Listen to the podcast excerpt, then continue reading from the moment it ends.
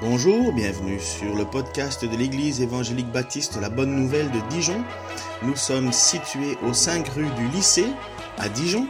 Vous pouvez trouver des informations sur notre Église sur le site internet www.la-bonne-nouvelle.org. Passez une excellente journée ou soirée. Aujourd'hui, on continue une prédication sur, euh, je sais qu'on est en temps de l'avant, mais vous avez compris que cette année, euh, Noël reviendra l'année prochaine, mais cette année on est un petit peu euh, concentré sur le déménagement et ainsi de suite. Et la semaine prochaine, je ferai quand même quelque chose d'un petit peu plus centré sur les promesses et les, prophéties qu'a annoncé Jésus. Mais là, je vais continuer sur la quatrième église qui, dans les livres de l'Apocalypse.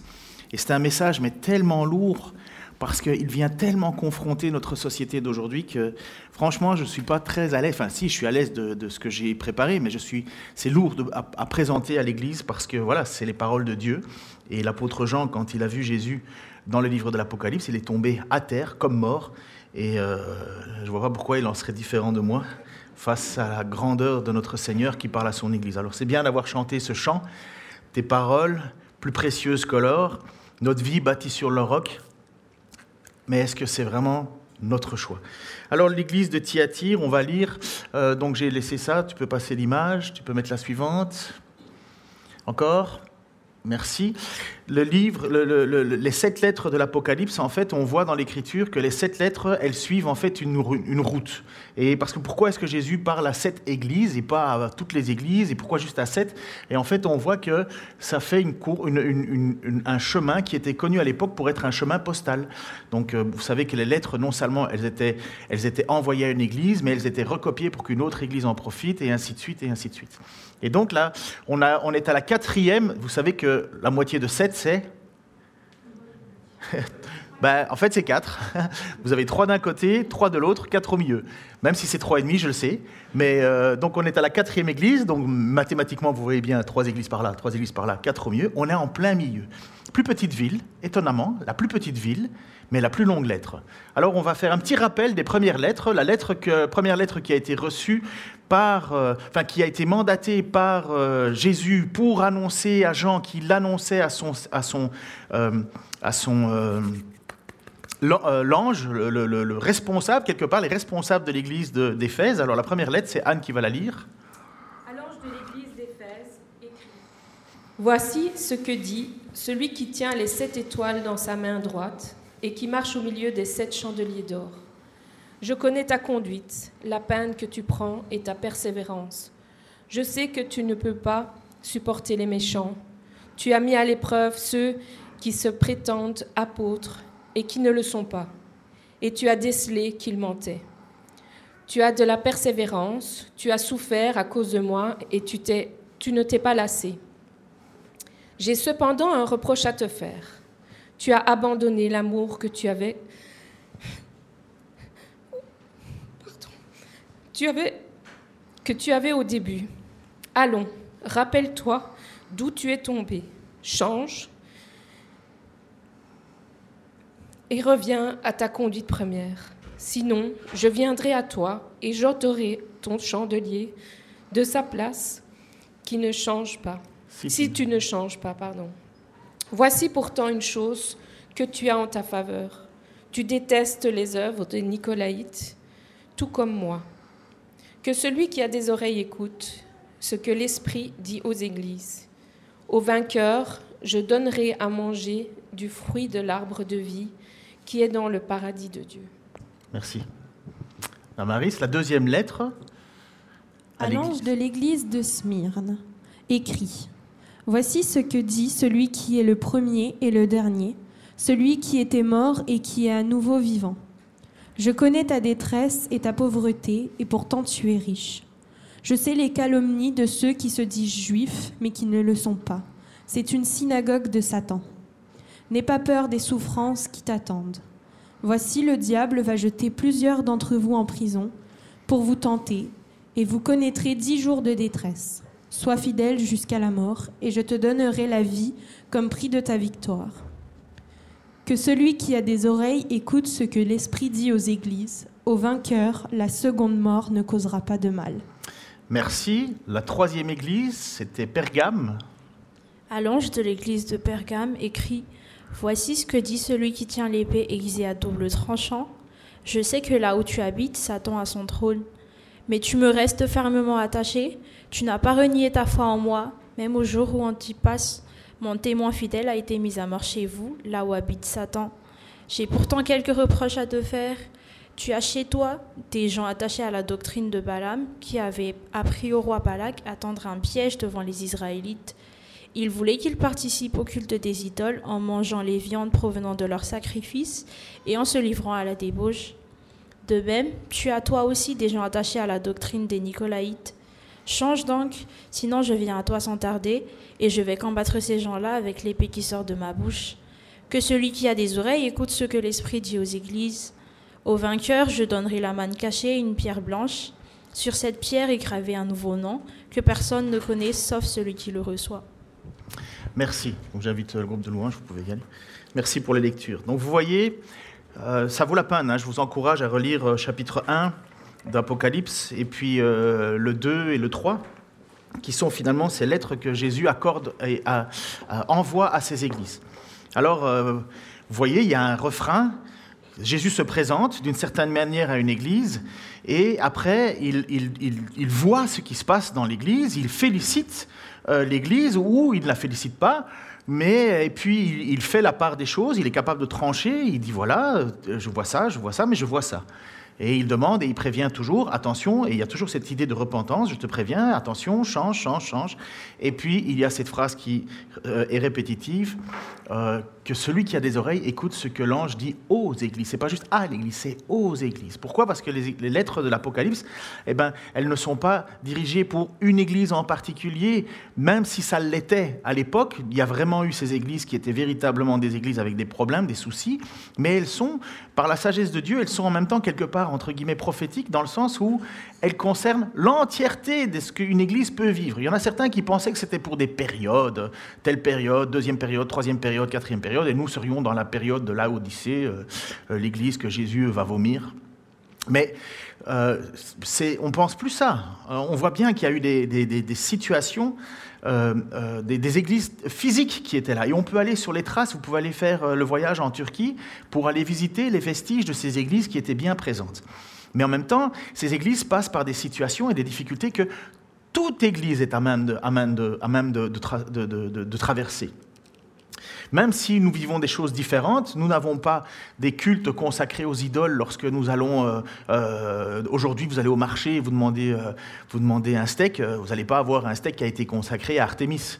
à la limite, ce que vous allez avoir, c'est l'étiquette du bœuf le, le, meilleur éleveur de la région, à la limite, mais c'est tout ce que vous aurez. Pour, c'est pas une viande consacrée aux idoles. Ce que, à l'époque, ils devaient vivre avec cela pas pour nous.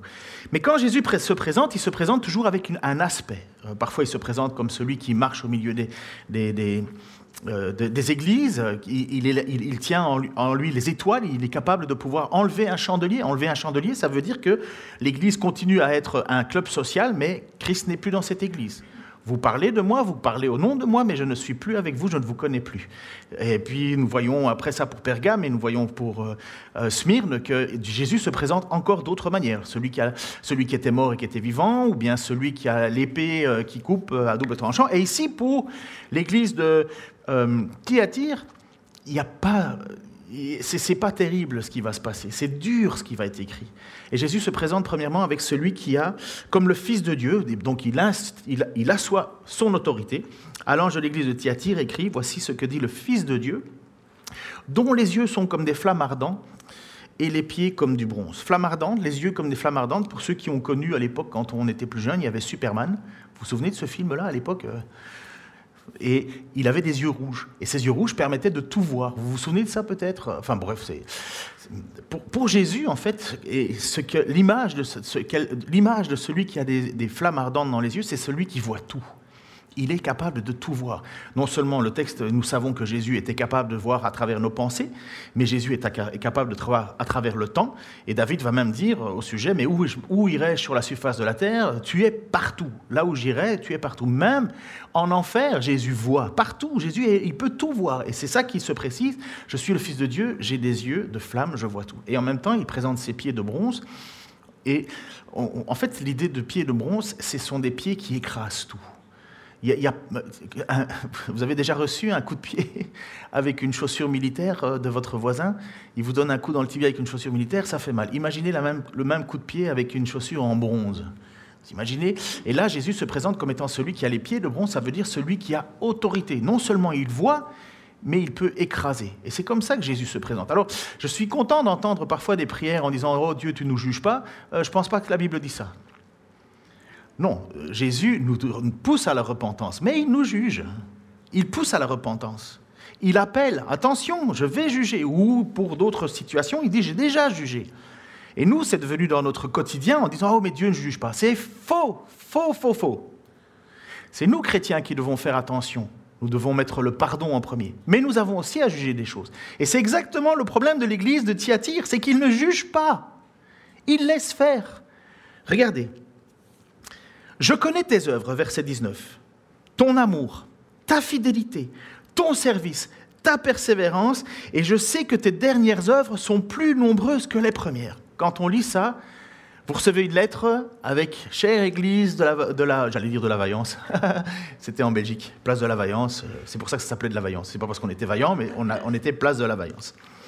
Et euh, chère Église de la rue du lycée, qui bientôt sera rue Jules Viol, je connais ton amour, ta fidélité, ton service, ta persévérance et tes œuvres dernières. Et, et, je, sais que tes dernières œuvres sont plus nombreuses que les premières.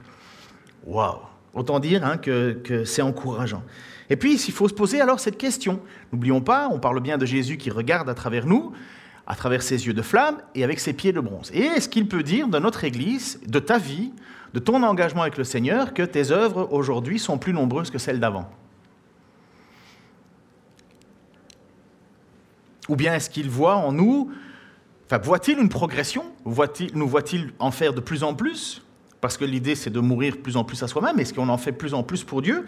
Ou bien est-ce que nous sommes, lorsque Christ nous regarde dans nos vies, chacun individuellement, est-ce qu'il voit une stagnation? Ou pire, est-ce qu'il voit un refroidissement?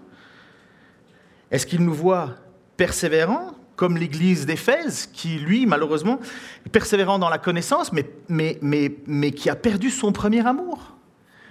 Euh, c'est bien d'avoir des connaissances. Je connais Dieu, je connais Dieu. Oui, mais montre-moi. Montre-moi. La foi, ça se voit. Se baser sur les choses d'autrefois, alors qu'on a encore les capacités. Euh, Jésus dira Oui, euh, j'ai connu que tes œuvres, autrefois c'était bien, mais aujourd'hui c'est pas. Tandis que l'église ici de Thyatire, elle dit Je vois que tu es encore plus motivé. Le problème, c'est qu'ils sont très motivés avec beaucoup de choses, mais ils sont même motivés à tolérer l'intolérable. Mais nous, on doit se poser cette question, et c'est important. Hein euh, on peut vivre sur notre connaissance, mais la foi authentique, c'est de faire quelque chose. La foi authentique, l'amour chrétien, ce n'est pas, pas juste de la compassion, oh, j'aime tout le monde, j'aime tout le monde. La foi authentique d'un chrétien, qu'on le veuille ou non, c'est une action sacrificielle. C'est se sacrifier pour servir. Il n'y a jamais eu d'autre évangile. Il n'y a pas d'autre. On doit se. L'évangile et la vie d'un chrétien, elle doit être une vie où l'on se bouge pour les autres, où l'on souffre avec celui qui souffre, où l'on veille avec celui qui n'a, où, l'on veille à, ce que celui qui n'a rien reçoive. On, on doit se pousser, se forcer à pardonner. On ne, mérite pas cela, on le doit, c'est ça l'amour sacrificiel. Un chrétien ne, vit plus comme il a envie, selon ses désirs, selon sa pensée, il vit selon Christ qui vit en lui. Et, et cet esprit de Christ, eh ben, il nous fait et il nous pousse à être comme Christ. Christ est descendu du ciel, il, a quitté sa condition de fils de Dieu, il s'est abaissé à notre niveau pour faire quoi? Jusqu'à laver les pieds de ses disciples jusqu'à laver les pieds de ses disciples. C'est Dieu là. Donc on comprend que pour nous, notre exemple absolu, c'est Christ. Eh bien, il le fait.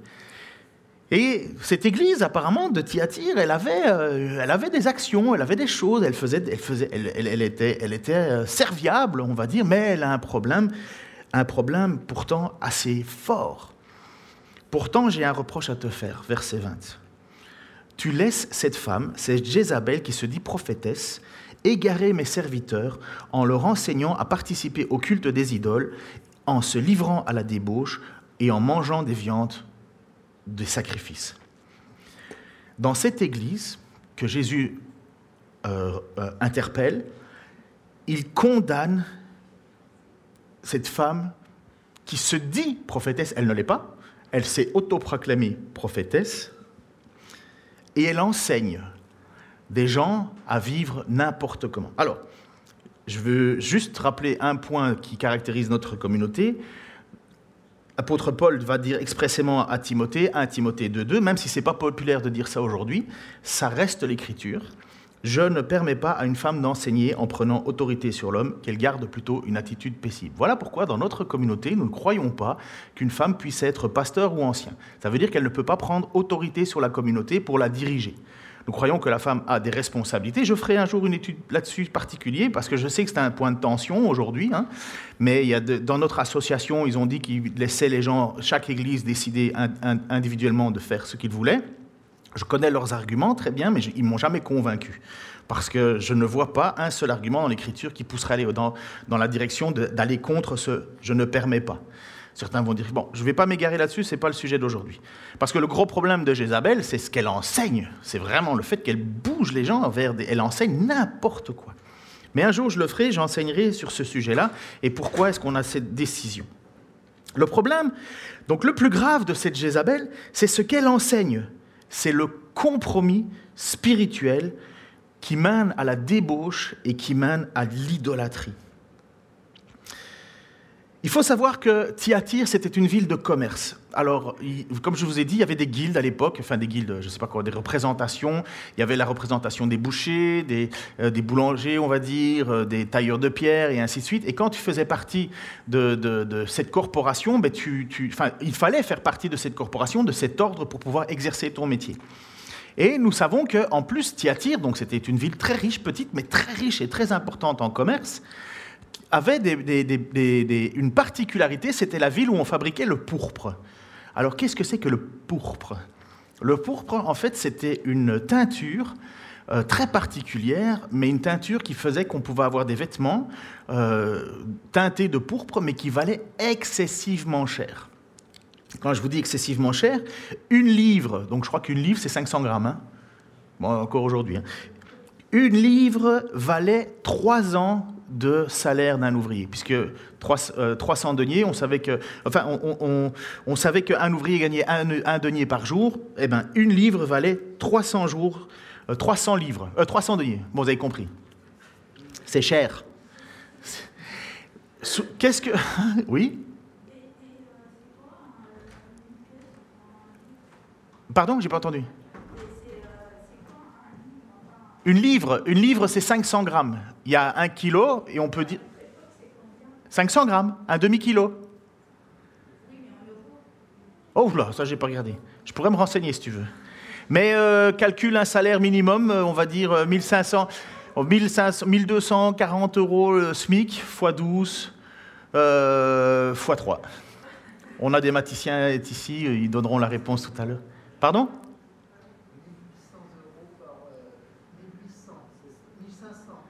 Pour le SMIC Ouais. Et ça fait 54 000 sur 3 ans. 54 000 sur 3 ans. Bon, allez, on va arrondir à 50 000 euros, OK? Euh, pour, du pourpre. Pour 500 grammes. Mais pourquoi? Parce qu'en fait, c'était un tout petit coquillage qu'on devait écraser et qu'on mélangeait avec d'autres euh, euh, choses. Et ça donnait une teinture particulière. Quand Jésus il a été présenté à Pilate, qu'est-ce qu'on a mis sur son dos? Une toge, enfin une cape, un, je ne sais plus comment on appelle ça maintenant, euh, un manteau pourpre. Pourquoi? Parce que c'était les gens excessivement importants, la richesse, la noblesse euh, qui pouvaient se payer ces choses-là. Et ça donnait un statut social. Le pourpre donnait un statut social. Et nous savons dans l'Écriture qu'une femme qui, elle, se trouvait à Philippe, était vendeuse de pourpre. Elle vendait ce, alors est-ce qu'elle vendait le tissu ou est-ce qu'elle vendait la matière, je ne sais pas, mais cette femme s'appelle Lydie, et lorsque l'apôtre Paul va se retrouver avec Silas, ils vont rencontrer Timothée, Timothée va continuer à faire un chemin, ils vont aller enseigner, ils rentrent dans la synagogue, ils vont dans la synagogue de Philippe, et ils cherchent les gens, ils cherchent où sont les Juifs à ce moment-là, et il y a une femme, Lydie, comme d'autres, qui sont au bord de la rivière, et elle prie, elle prie Dieu. Et voici le texte qui nous montre un petit peu ce qui est, cette situation pour cette femme Lydie. Euh, voilà, c'est la suivante. Voilà. De là, donc Paul, Paul, Silas et Timothée, et peut-être d'autres, euh, de là, nous sommes allés jusqu'à la colonie romaine de Philippe, ville du premier district de la Macédoine. Nous avons passé plusieurs jours dans cette ville. Le jour du sabbat, nous sommes rendus hors de l'enceinte de la cité, au bord d'une rivière où nous supposions que les Juifs se réunissaient d'habitude pour la prière. Quelques femmes étaient rassemblées là. Nous nous sommes assis avec elles et nous leur avons parlé. Il y avait parmi elles une marchande d'étoffes. Ah ben finalement, c'est étoffe pourpre, nommée Lydie, originaire de la ville de Thyatire, et qui adorait Dieu. Elle écoutait, et le Seigneur ouvrit son cœur, de sorte qu'elle fut attentive à ce que disait Paul.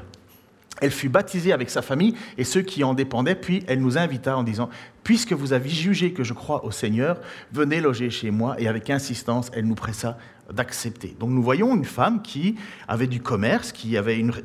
certainement, elle devait être très riche, hein, parce que pour vendre des produits comme ça.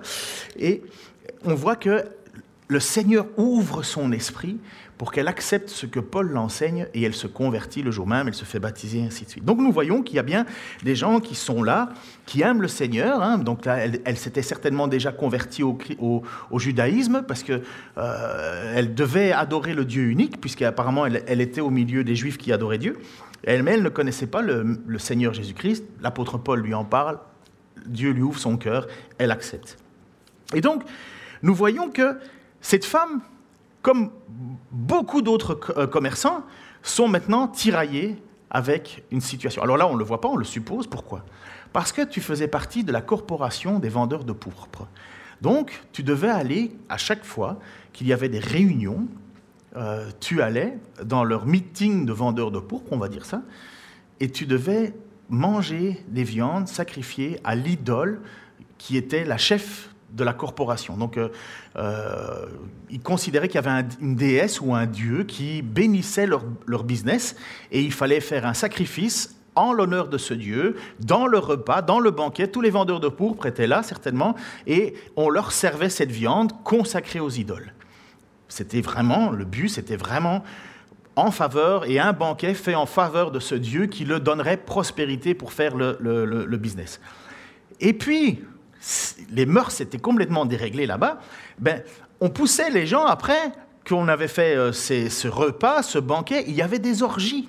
Ça terminait en orgie. Je ne sais pas si vous savez ce que c'est l'orgie, mais c'est la sexualité débridée, l'un avec l'autre, l'autre avec l'un.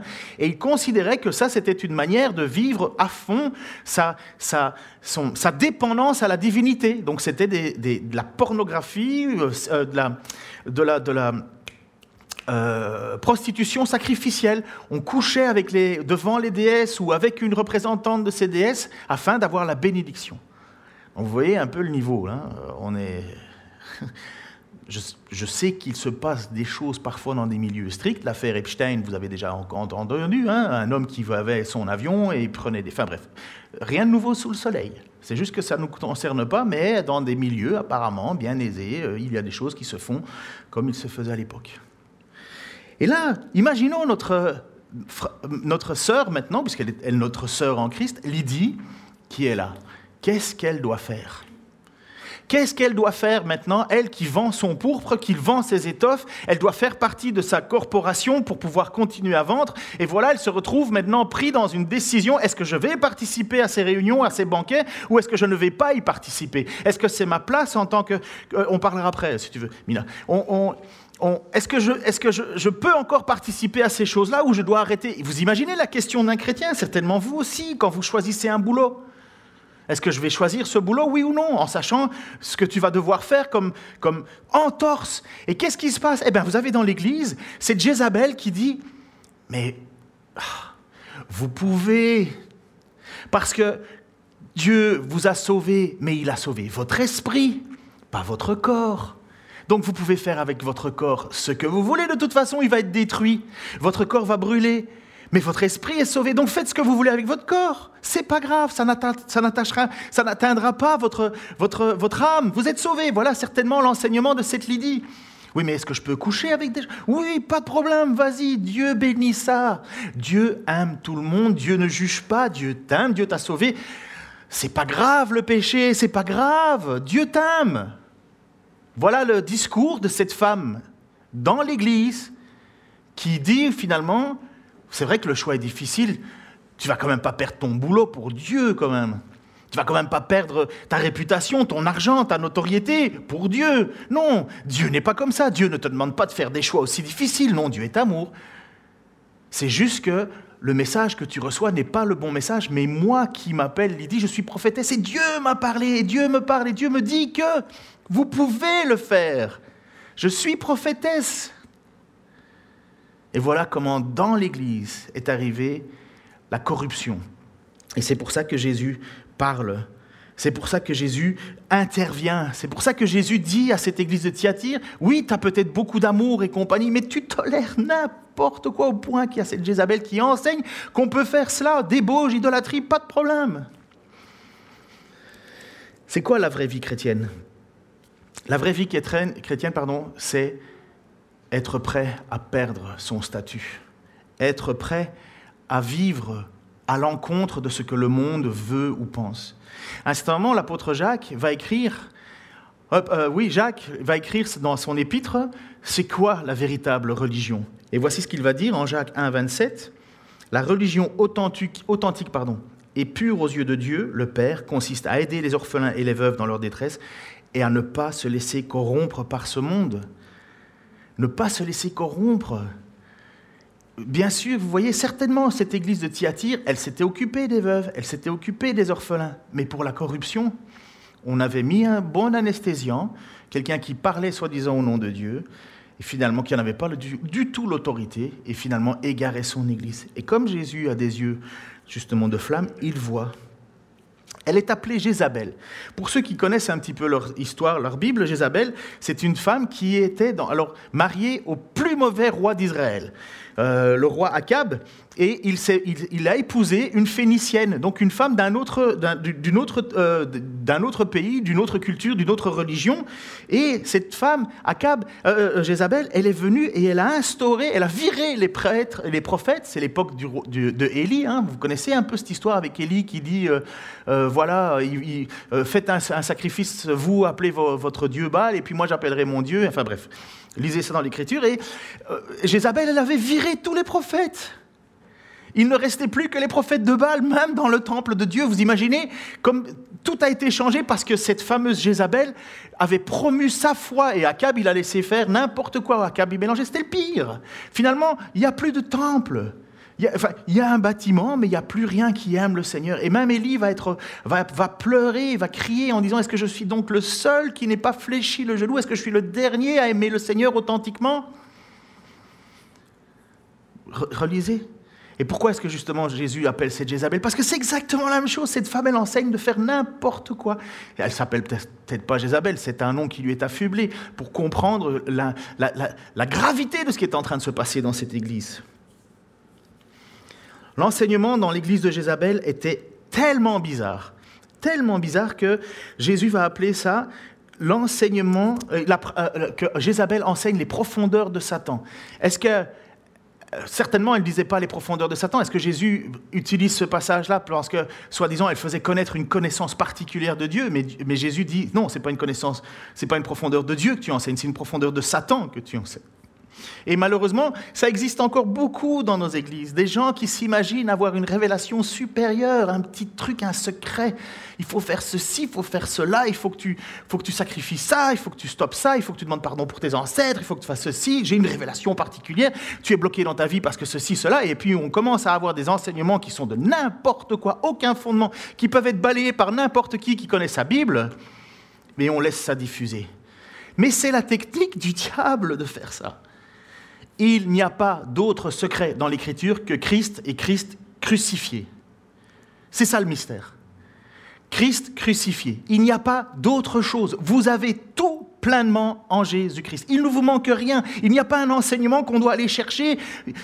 Ce serait quoi? Ça, ça s'appelle du gnosticisme. Et c'est justement quand on ouvre la porte à ce genre de recherche que des Jézabel s'engouffrent en disant Mais moi, j'ai un secret, je connais un. Et voilà, le diable a fait son œuvre. Mes amis, il suffit de lire la Bible. Rien que la lire. Pour éviter déjà 99,99% des pièges. Il suffit de lire. Et certainement, à cette époque-là, les gens s'étaient contentés, comme on entend malheureusement beaucoup. Oui, on a beaucoup d'amour, on accepte tout. Ouais, mais pas Jésus. Et pourtant, Jésus, et c'est ça qui est magnifique, il lui laisse une chance. Jésus lui laisse le temps de se repentir. Jésus, lui a, apparemment, lui, a déjà envoyé à cette Jézabel euh, des gens qui l'ont repris en disant Arrête, stop, je vais juger. Puisque dans le texte, il nous est dit en Apocalypse 2, 21, 23, Je lui ai laissé du temps pour qu'elle change, mais elle ne veut pas renoncer à son immoralité. Condamnation de Jésus. Voici, je la jette, elle et ses compagnons de débauche, sur un lit de grande détresse. À moins qu'il ne change en renonçant. Donc vous voyez, c'est encore une grâce, hein, c'est une patience de la part de Jésus. À moins qu'elle ne change en renonçant à agir selon son enseignement, je livrerai ses disciples, ça veut dire ceux qui ont décidé en même temps de suivre, et c'est ça qui est super grave, c'est pas juste Jézabel, c'est ceux qui ont décidé d'écouter Jézabel aussi. Je livrerai ses disciples à la mort, ainsi toutes les églises reconnaîtront que je suis celui qui sonde euh, les pensées et les désirs secrets. Je donnerai à chacun ce qui lui aura valu ses actes. Oh. Vous savez, pour un pasteur, c'est ça la grande difficulté. Bien sûr, on, veut qu'il y ait de l'amour, on veut qu'il y ait de la, de la générosité. C'est triste quand on, pardon, hein, je vous le dis, hein, mais c'est triste quand on demande de l'aide et qu'il n'y a personne qui répond. C'est triste, c'est vraiment triste. C'est ce qui est fait. Ce que j'ai contre toi, c'est que tu as manqué ton premier amour. Tu as de la connaissance, mais tu es où? Tu fais quoi? Tu sers à quoi? Finalement, euh, tu as plus d'aide parfois de ton voisin. T'as plus d'être. Enfin, Mais petit attire, là, ils avaient de l'amour, ils avaient de la compassion, mais ils n'avaient pas de connaissance et ils laissaient faire n'importe quoi. Finalement, c'était juste le fait de se sentir bien qui comptait. Et Jésus ne leur reproche pas ça. Il leur reproche d'avoir laissé faire n'importe quoi. Et vous voyez, c'est ça la vie d'une église. C'est être actif et pas faire n'importe quoi. Être actif et pas faire n'importe quoi. Et pour un pasteur ou des, ou anciens ou, ou, des gens qui sont là en direction d'église, c'est la difficulté de devoir intervenir. Mais qu'est-ce que Jésus est en train de dire? Il est en train de dire aux responsables de l'église, fais gaffe parce que moi je vois que tu laisses faire. Fais gaffe parce que je vois que tu laisses faire. Après, Heureusement, Jésus dit, j'ai prévenu, j'ai prévenu. Il faut de la patience, il faut laisser du temps aussi aux gens de changer. Mais si ce n'est pas l'Église qui juge, ça sera de toute façon Dieu qui jugera, puisqu'il le dit, je donnerai à chacun de vous ce que lui auront valu ses actes. Et heureusement, il y a encore dans cette Église un petit groupe que Jésus voit et qui ne lâche pas. Voici ce qu'il dit, verset 24-25, Quant à vous, les autres membres de l'église de Thyatire, vous qui ne suivez pas cet enseignement et qui n'avez pas voulu connaître ce qu'ils appellent les profondeurs de Satan, je ne vous impose pas d'autre fardeau, mais tenez fermement ce que vous, euh, ce que vous avez jusqu'à ce que je vienne. Ça, ça me fait tellement plaisir, peut-être à vous aussi. Jésus voit que tu tiens. Jésus voit que tu tiens. Jésus voit que tu ne te laisses pas aller. Jésus voit avec ses yeux perçants, ses yeux de flamme, il voit les petits groupes qui, persistent et qui, disent non, je ne veux pas aller dans cette direction. Certainement, Lydie s'est retrouvée à, à, devoir faire des choix que autour d'elle on a pu prendre peut-être pour euh, une folie, mais dont elle savait que Jésus voyait ce qu'elle faisait. Mais au final, perdre sa réputation ici, c'est quand même moins grave que de tomber sous la condamnation de Jésus plus tard. Et il faut avoir une véritable conscience que nous ne sommes pas sauvés pour ce temps-ci, même si nous le sommes déjà, mais nous sommes sauvés pour la résurrection, pour le jour où Dieu va recommencer tout ça, lorsqu'il aura jugé une fois pour toutes. Et nous sommes sauvés non pas parce que nous sommes les meilleurs, mais parce que nous avons une foi authentique et parce que nous mêlons à notre foi authentique l'action qui va avec. Un amour qui sacrifie des choses que Dieu n'aime pas. Et ce petit groupe, il le voit. Quant à vous, les autres membres de l'église de Thyatire, vous qui ne suivez pas cet enseignement et qui n'avez pas voulu connaître les profondeurs euh, de Satan, je vous le déclare, je ne vous, pas, je vous impose pas d'autre fardeau, si ce n'est que de tenir fermement. Alors, continue, persévère, change pas de direction, même si c'est pas populaire, même si ça te fait passer pour un fou, même si ça te fait passer, c'est pas grave c'est pas si grave. On cherche, l'approbation de gens dont on n'approuve pas leur façon de vivre.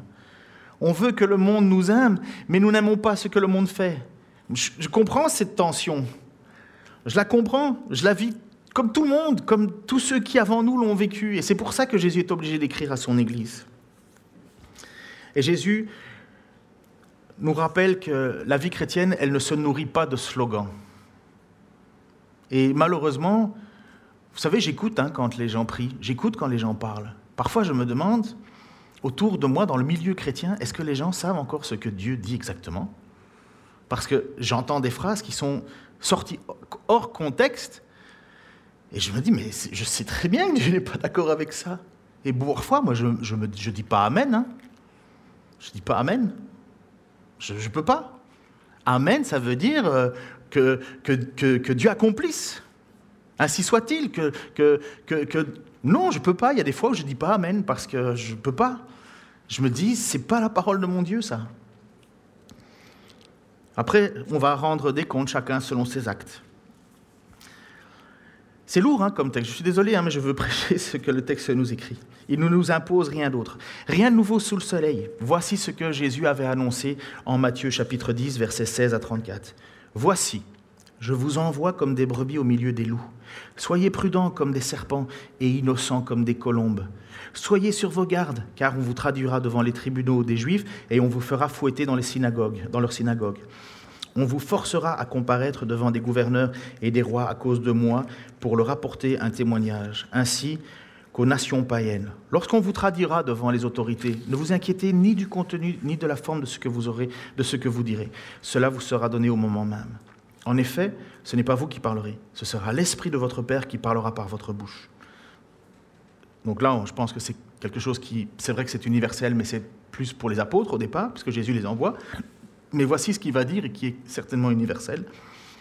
Le frère livrera son propre frère pour le faire condamner à mort. Et le père livrera son enfant. Des enfants se dresseront contre leurs parents et ils les feront mettre à mort. Tout le monde vous haïra à cause de moi. Mais celui qui tiendra jusqu'au bout sera sauvé. Si l'on vous persécute dans une ville, fuyez dans une autre. Vraiment, je vous l'assure, vous n'achèverez pas le tour des villes d'Israël avant que le Fils de l'homme ne vienne. Alors, je n'ai pas creusé, mais je ne comprends pas trop. Mais les disciples n'est pas plus grand que celui qui l'enseigne, ni le serviteur supérieur à son maître. Il suffit aux disciples d'être comme celui qui l'enseigne et au serviteur comme son maître. S'ils l'ont qualifié, euh, euh, comme celui qui, euh, s'ils l'ont qualifié le maître de la maison de Belzébul, vous savez qu'à un certain moment, les, les, pharisiens ont dit à Jésus, mais tu as l'esprit du diable, Belzébul, pour faire cela. S'ils ont qualifié le Fils de Dieu de Belzébul, eh bien, que diront-ils de ceux qui font partie de cette maison? N'ayez donc pas peur de ces gens-là, car tout ce qui se fait en secret sera dévoilé, et tout ce qui est caché finira par être connu. Ce que je vous dis en secret, répétez-le en plein jour. Ce qu'on vous chuchote dans le creux de l'oreille, criez-le criez du haut des toits. Ne craignez donc pas ceux, écoutez ceci, ne craignez donc pas ceux qui peuvent tuer le corps, mais qui n'ont pas le pouvoir de faire mourir l'âme. Craignez plutôt celui qui peut vous faire périr corps et âme dans l'enfer. Ne vantons pas une paire de moineaux pour un sou, et pourtant pas un seul d'eux ne tombe à terre sans le consentement de votre Père. Quant à vous, même les cheveux de votre tête sont tous comptés. N'ayez donc aucune crainte, car vous, vous avez plus de valeur que toute une volée de moineaux. C'est pourquoi tous ceux qui se déclareront pour moi devant les hommes, je me déclarerai aussi pour eux devant le Père céleste. Mais celui qui aura prétendu ne pas me connaître devant les hommes, je ne le reconnaîtrai pas non plus devant mon Père céleste. Ne croyez pas que je sois venu pour apporter la paix sur la terre. Ma mission n'est pas d'apporter la paix, mais l'épée. Qu'est-ce que c'est que l'épée? C'est pas que, comme euh, à un certain moment Michel Onfray a dit, oh, regardez, dans les textes bibliques, euh, Dieu insiste, incite les chrétiens à faire la guerre. Mais pas du tout. C'est quoi l'épée? L'épée, ça veut dire faire la division entre ce qui est vraiment de Dieu et ce qui n'est pas de Dieu, entre l'hypocrisie et l'authenticité. C'est ça que Jésus est venu faire. Parce qu'on choisit Christ comme Seigneur et Sauveur, eh ben, on a des répercussions. On est calomnié, on est rejeté. Pour, pour nous, dans notre milieu post-chrétien, c'est n'est pas encore si fort, mais, mais pour ceux qui, qui, qui quittent l'islam, par exemple, accepter Jésus-Christ, c'est quitter ton père, ta mère, tes frères, tes sœurs. C'est perdre tout il n'y a pas qu'en islam, hein. aller chez les bouddhistes, c'est pareil, aller euh, en Inde, c'est pareil. Et voilà, quand Jésus, le message. Alors nous, c'est pas nous qui voulons les quitter, c'est pas nous qui voulons les perdre. Ils n'acceptent pas que l'on accepte Jésus, ils, ils ne nous acceptent pas, ils nous rejettent. Un lourd poids. Et cet esprit de Jézabel, je suis désolé, mais je dois l'afficher, il est bien présent dans notre société aujourd'hui tellement présent. Je ne m'inquiète pas. Notre rôle de chrétien n'est pas de juger le monde. Franck nous l'a bien rappelé. Et je vais le lire un des textes. Mais regardez juste, pour ceux qui sont sur Facebook ou ailleurs, regardez la prochaine image. Voici ce que l'on a aujourd'hui autour de nous. Inde, un jeune chrétien forcé d'adorer des idoles hindous, euh, hindoues en Orissa. Donc ça, c'est l'idolâtrie. Ça existe encore. C'est plus trop notre quotidien, mais en Inde, ça existe. Le Canada, des leaders religieux en faveur des transgenres. Suisse, les pasteurs refusant de célébrer des mariages homosexuels risqueraient des sanctions pénales. États-Unis, un pasteur méthodiste suspendu pour avoir joué une drag queen. Écosse, l'Église accepte l'ordination, ça veut dire le fait qu'il y ait des pasteurs ou des représentants euh, d'homosexuels mariés. France, l'Assemblée de l'UEPAL autorise la bénédiction des mariages de couples homosexuels. Islande, le plus fort, une affiche pour l'école du dimanche représente un Jésus transgenre controversé c'est plus, on n'est pas, on n'est pas il y a 2000 ans avec Jézabel, là, on est aujourd'hui. Est-ce que vous pensez une seule seconde qu'ils ont lu les textes que je viens de lire pour pouvoir dire des choses pareilles? Qu'est-ce qui a fait qu'ils en sont arrivés à accepter ou à même dire que Dieu était d'accord avec l'inacceptable, comme Jézabel, qui a emporté avec elle des gens parce qu'elle se disait prophétesse, parler au nom de Jésus, parler au nom de Dieu, et finalement tout est amour, tout est grâce, et finalement tu, tu acceptes ce que Dieu condamne? L'esprit de Jézabel est toujours là. C'est notre monde. Et nous ne sommes pas là pour les juger. Hein. Ils font ce qu'ils veulent. Hein. Le chrétien n'est pas là pour aller leur faire la guerre. Hein. Pas du tout. Vivez, vous serez condamnés. Dieu vous tend la main. Dieu attend que vous vous repentiez. Vous pouvez vous repentir. Dieu n'accepte, Dieu ne demande pas mieux que de, que de sauver. Le désir de Dieu, ce n'est pas que le pécheur meure, mais qu'il soit sauvé. C'est ça son désir. Apocalypse 26-28, au vainqueur, à celui qui continue à agir jusqu'à la fin selon mon enseignement, je donnerai autorité sur les nations. Il les dirigera avec un sceptre de frère, comme on brise les poteries d'argile, ainsi que j'en ai reçu moi aussi le pouvoir de mon Père, et je lui donnerai l'étoile du matin. L'étoile du matin, c'est Jésus. Recevoir l'étoile du matin, c'est recevoir notre vie avec Christ. Et il est dit que nous jugerons. Les chrétiens n'ont pas à juger aujourd'hui. Quelle folie, à un certain moment, quand l'Église s'est mise à faire l'autorité sur la terre. Ce n'était pas son rôle. Par contre, dans l'Église, c'est totalement différent. Les gens du dehors font ce qu'ils veulent. À quoi ça sert de se comporter comme si on appartenait à Dieu alors qu'on n'appartient pas à Dieu? Mais dans l'Église, c'est totalement différent. Dans l'Église, qui est le corps de Christ, on ne fait pas n'importe quoi. Et voici ce que Paul va écrire aux Corinthiens, qui vivaient à fond des choses comme ça. Et justement, Paul va dire, écrire une lettre en disant, mais séparez-vous de cette génération, n'ayez pas de relation avec tous ceux qui commettent des choses comme ça. Mais certainement, les Corinthiens avaient mal compris, et Paul a été obligé de leur, faire recomprendre, enfin de leur, de leur préciser sa pensée. Et voici ce qu'il va dire. Dans ma première lettre, je vous ai écrit de ne pas avoir de relation avec des personnes vivant dans la débauche. Mais je ne voulais évidemment pas dire de là qu'il fallait éviter toute relation avec ceux qui, dans ce monde, mènent une vie de débauche, ou avec les avares, les voleurs, les adorateurs d'idoles, car alors il vous faudrait sortir du monde. Paul va pas demander à certainement à euh, euh, Dieu va pas demander à cette Lydie d'arrêter son commerce. C'est pas vendre du pourpre quel problème. C'est même pas vendre du pourpre à ceux qui, qui commettent des mauvaises choses.